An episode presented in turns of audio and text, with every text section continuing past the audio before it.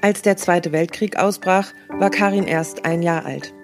Sie erinnert sich an ihre Kindheit, an Bomben, Feuer, Angst und Tod. Und daran, wie sie ihren Vater erst nach dem Krieg kennenlernte. Mein Vater ist zu Besuch gekommen aus dem Krieg. Bewusst ist es das erste Mal gewesen, dass ich diesen mir völlig fremden Mann gesehen habe. Oma erzählt vom Krieg. Ein Podcast von Z. Folge 1 mit Karin.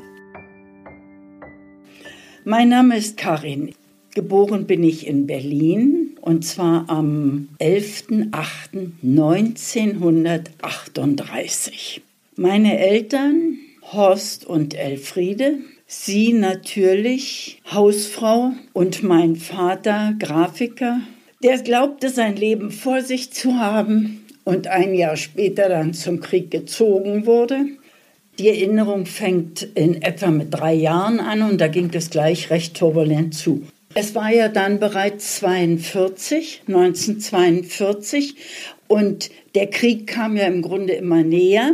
Und da wurde man noch gefragt, ob man irgendwo in den ost- oder in den westlichen Gebieten Verwandte hat. Und dann konnte die Mutter mit dem Kind dahin gehen. Und wir sind dann also nach Schlesien gegangen und sind in Fraustadt bei meiner Tante gelandet. 42, da erinnere ich mich an einen Sommer mit meinen Cousins und dergleichen und im Apfelbaum hängen und die letzten Apple runterholen und all sowas. Die Bezugsperson für mich war meine Mutter. Und eines späten Abends, wir lagen beide schon im Bett, klopft es an unserer Tür. Meine Mutter macht die Tür auf, gibt einen lauten Schrei vor sich und fällt einem Mann in so einer komischen Kutte in den Arm. Ich denke, was ist das denn? Mein Vater ist zu Besuch gekommen aus dem Krieg für drei Tage. Bewusst ist es das erste Mal gewesen, dass ich diesen mir völlig fremden Mann gesehen habe. Dann schickte uns das Schicksal noch einmal nach Berlin zurück. Und meine Großmutter wohnte in Wilmersdorf, Berlin-Wilmersdorf, und zwar an der Wilmersdorfer Straße, per Ecke Pestalozzi-Straße. Und das muss Frühjahr 44 gewesen sein. Denn danach überschlugen sich die Ereignisse, jedenfalls für mich als Kind. Wir sind da bei meiner Oma und wir waren es inzwischen auch als Kind, ist man es gewöhnt gewesen, im Grunde bei Sirenengeheul innerhalb von Minuten selbstständig angezogen, und fertig zu sein, um an der Hand der Mutter in den Keller zu gehen. Und das war an diesem Tag auch. An dem Tag, da hatte meine Mutter, das war so ein Puppenkoffer, da hatte meine Mutter äh, so, so einmal Wäschegarnitur und Zahnbürste und sowas reingepackt. Und ich erinnere mich, dass auch dazu eine kleine Puppe gehörte. Koffer in der einen Hand, Mama in der anderen Hand und die vier Etagen von Omas Wohnung runter. Die Sironen heulten zum dritten Mal ab den Luftschutzkeller und wir bekamen im Luftschutzkeller in dem eigentlichen Luftschutzkeller keinen Platz mehr, sondern nur auf dem Gang. Wir saßen also da unten und ich erinnere, ich stand vor meiner Mutter. Ich denke mal, sie wollte mir den Mantel zuknöpfen oder so. Jedenfalls hatte sie mich so zwischen den Beinen und plötzlich rumst es und dröhnt und scheppert und ein Kollern ohne Ende und, und dann Staub und Dunkelheit und Geschrei und unter mir ging der Boden weg und das Licht war aus und dann war Schluss. Ruhe. Und diese Ruhe war eigentlich furchtbar. Und dann verging eine Zeit. Und dann kam eine Taschenlampe auf uns zu, zitterndes Licht. Dazu gehörte eine Stimme und die schrie, raus hier, raus hier, raus hier. Und dann drehte die Taschenlampe sich um und dann tappten wir durch den Staub und den Schmutz keuchend den Flur entlang, viele Kelleretagen lang, Häuser lang. Und irgendwann ging es eine Treppe rauf. Und dann waren wir draußen und dann konnte man endlich wieder Luft holen. Ja, ich erinnere mich, ich habe mich im Mantel meiner Mutter verkrochen. Und ich merkte, wie sie zitterte und ich zitterte und wir heulten, beide. Und dann habe ich mich irgendwann umgedreht und habe unter dem Mantel vorgelugt und dann musste ich in die Richtung da. Da war Omas Haus. Und dann war da nur noch Feuer und Rauch und sonst nichts mehr. Das Haus meiner Großmutter, also dieses zweite Miethaus in der, in der Straße, ist stehen geblieben, bis auf die oberen Etagen. Und das Erste, was ich sah, war mein kleines Köfferchen. Und das war herrlich. Oma und Opa haben das auch überlebt. Die waren ja auch mit unten im Keller. Und jetzt wird es 45, der Winter 44, 45.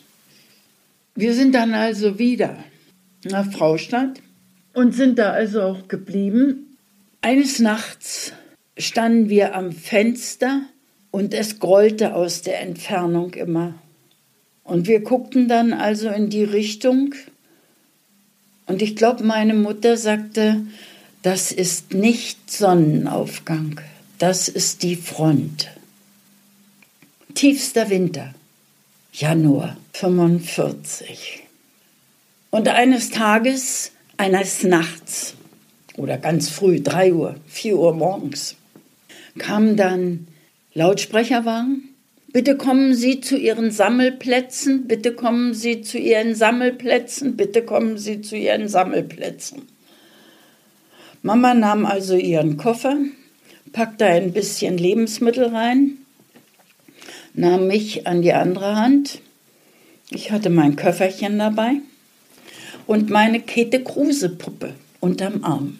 An dem Sammelplatz trafen wir dann auch meine Tante mit ihren zwei Kindern und dann wurden wir auf offene Wagen verladen, so eine Heuwagen verladen, die, äh, die hinter einem Trecker waren. Und zwar waren es wenigstens zwei, wenn nicht sogar drei Wagen. Und das war eine, das waren viele, viele Fuhrwerke, die da standen. Meine Mutter und meine Tante setzten sich auf den Rand. Wir Kinder hockten uns vor sie Sie stellten ihre beiden Koffer neben uns, sodass eine windgeschützte Hülle entstand. Und dann hatten wir auch Kinderwagen dabei. Und dann ging es los. Wir fuhren die Alleen entlang, ein Trecker hinterm anderen, Pferdekarren waren auch, also Pferdefuhrwerke waren auch dabei. Vorneweg war irgendwo, da ganz vorne ein LKW. Und dann wurde es Tag und dann kam plötzlich dieses Alarm, Alarm.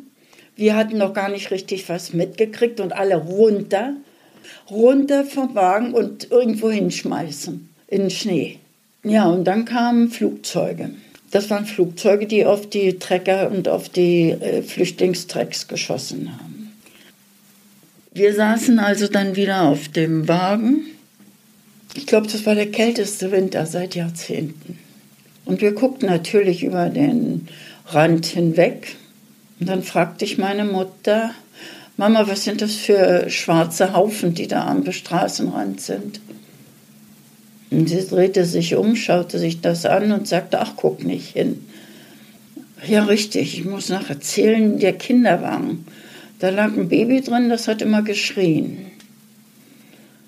Aber dann machten wir eine Pause und dann hob man den Kinderwagen runter und die Frau ging auch zu ihrem Kinderwagen. Und wir stiegen auf und ich setzte mich wieder an Mamas Seite. Und dann guckte ich zurück und da stand da der Kinderwagen mit der Frau. Und da habe ich meine Mutter gefragt, warum bleibt die da? Da sagte sie, ja, ihr Baby ist tot. Ich habe dann eins und eins zusammengezählt und habe mich an die vielen grau-schwarzen Haufen am Straßenrand erinnert und an die Frau, die da in ihrem schwarzen Mantel stand. Und dann wurde mir klar, was die Haufen waren. Das waren erfrorene Menschen. Ja, und irgendwann kamen wir in Berlin an, mitten hinein in die Misere. Unsere Wohnung war ausgebombt inzwischen in der Habsburger Straße in Schöneberg. Meine Großmutter war ebenfalls ausgebombt. Ich weiß nur, dass ich einen ungeheuren Halt an meiner Puppe hatte. Nur diese Puppe hatte auf der äh, Flucht also auch sehr gelitten. Das war so eine ketekrose Babypuppe, die also kein Haar hat, sondern so eine kleine Locke, so, so eine gepresste Locke immer. Und die hatte also einen, ja, einen, ich habe dann später gesagt, der war der Kopf gesprungen und ich habe dann später, nach dem Krieg, als ich sie dann immer mal so betrachtet habe und so, habe ich immer gesagt, ja, du hast auch einen Kopfschuss bekommen. Und man musste dich verbinden und dergleichen mehr. Äh, dann sind wir mit Mut, die hieß, glaube ich, sogar so Mutter und Kind Rotes Kreuz jedenfalls, sind wir dann im, die ersten Knospen, Februar, März 45, wieder einmal weggeschickt worden. Jedenfalls landeten wir in Suhl, in Thüringen. Wir kamen also im wahrsten Sinne vom Regen in die Traufe und waren also etliche Male da im Bunker sind vor, Luft, äh, vor, vor den Angriffen geflohen. Schließlich hatten sie es mit einer Munitionsstadt zu tun, in der Munition hergestellt wurde. Und eines Tages waren wir also auch wieder im Bunker, im, in den Schächten drin, im Bunker. Und dann gingen die Türen auf. Raus, raus, alle raus. Also gingen die Frauen mit ihren Kindern, es waren ja nur Frauen, gingen also langsam raus und es drängte sich an der Tür. Und dann ging ein Raunen durch die Masse. Die Amis sind da, die Amis sind da. Alle Frauen um mich herum atmeten auf. Also gingen wir wieder in unsere Wiedereinquartierung. Die Leute, die da Einquartierungen zur Verfügung stellten, also Platz ist bestimmt nicht gern getan haben. Und viele haben es die Flüchtlinge auch merken lassen. Es war also Frühling. Ich weiß noch, dass die Amerikaner da durchgefahren sind und die Leute standen alle da und winkten. Und eines Tages ging sozusagen ein Raunen, ein Aufschrei durch die Stadt. Die Russen sind da. Die Russen sind da. Und statt der gewohnten Jeeps fuhren da plötzlich Panierwagen mit Soldaten drauf, die mit Brot um sich schmissen. Und dann irgendwie regelte sich das Leben auf unterstem Niveau. Und plötzlich klopfte es an unserer Tür und das war dann im Anfang August. Und da stand ein völlig zerlumpter, völlig verhärmter, uralt aussehender Mann mit verbundenen Händen und Füßen vor uns. Das war mein Vater. Keiner, der in einen Zug stieg der damaligen Zeit, war nicht registriert. Zumindest vom Roten Kreuz. Und jeder, der jeden suchte, wandte sich ans Rote Kreuz. Mein Vater erzählte uns später, Mitte Juli, Ende Juli kam er hier an in Berlin und ging dann auf die Suche nach uns und fand uns natürlich nicht, wendete sich dann ans Rote Kreuz und bekam dann nach etlichen Wochen die Auskunft, dass wir in Suhl sind. Jedenfalls kam er dann an, noch immer mit verbundenen Händen und Füßen und so eine, so eine riesen äh, Filzschlappen, russische Filzschlappen an den Füßen. Es verging aber kein Monat. Da meinte mein Vater, wir müssen zurück nach Haus, wir müssen nach Berlin. Also sind wir dann nach Berlin gefahren. August 45, da war in Berlin gar nichts.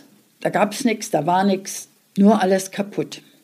Also wir waren in Schöneberg und als dann die Trennung sich bemerkbar machte, waren wir im Westen. Wir haben nichts dazu getan, dass wir hier wohnten.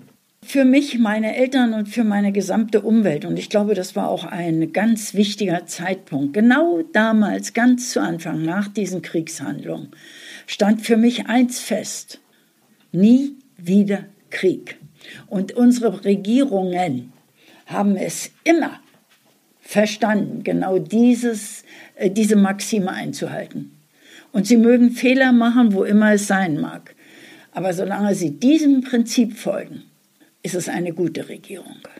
Zu guter Letzt ist Demokratie Kompromissbereitschaft. Die Vernunft müsste völlig abgehakt sein, wenn hier in Europa großflächig etwas passieren würde. Äh, wir können gegen die EU sagen, was wir wollen. Sie ist ein Band, das uns zusammenbindet, und zwar ziemlich fest. Und das ist für mich die Abwendung des Risikos.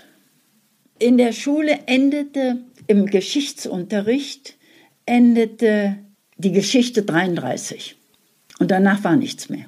Es gab keine Geschichte. Wenn man die Lehrer gefragt haben, die haben gesagt, das ist alles noch nicht aufbereitet, darüber können wir nichts sagen. Punkt. Habe ich zu Hause später gefragt nach den Ereignissen des Krieges, dann hieß es ganz einfach, ich will daran nicht erinnert werden, ich schaue voraus. Wir müssen neu anfangen und das werden wir tun. Alle demokratischen Kräfte in diesem Land müssen den Anhängern der AfD klar machen, dass sie auf dem falschen Dampfer sitzen denn sonst werden sie zu stark. Es gibt zu viele Menschen, die den einfachen Antworten nachlaufen. Das war Karins Geschichte vom Krieg. Meint ihr auch, dass Europa ein wichtiges Band für uns alle ist und wir Nationalismus und Populismus Einhalt gebieten sollten? Schreibt mir auf Facebook oder Twitter, was euch an Karins Geschichte am meisten bewegt hat. In der nächsten Folge erzählt übrigens Margarete, wie ihre Familie die Luftangriffe auf Dresden überlebt hat durch den Trubel der vielen Menschen ist trotzdem eine zu uns gekommen, hat gesagt, ihr Haus brennt, aber die Mutti lebt. Und wenn ihr noch mehr hören wollt, klickt rein unter www.ze.tt/podcast. Also, tschüss und bis zum nächsten Mal.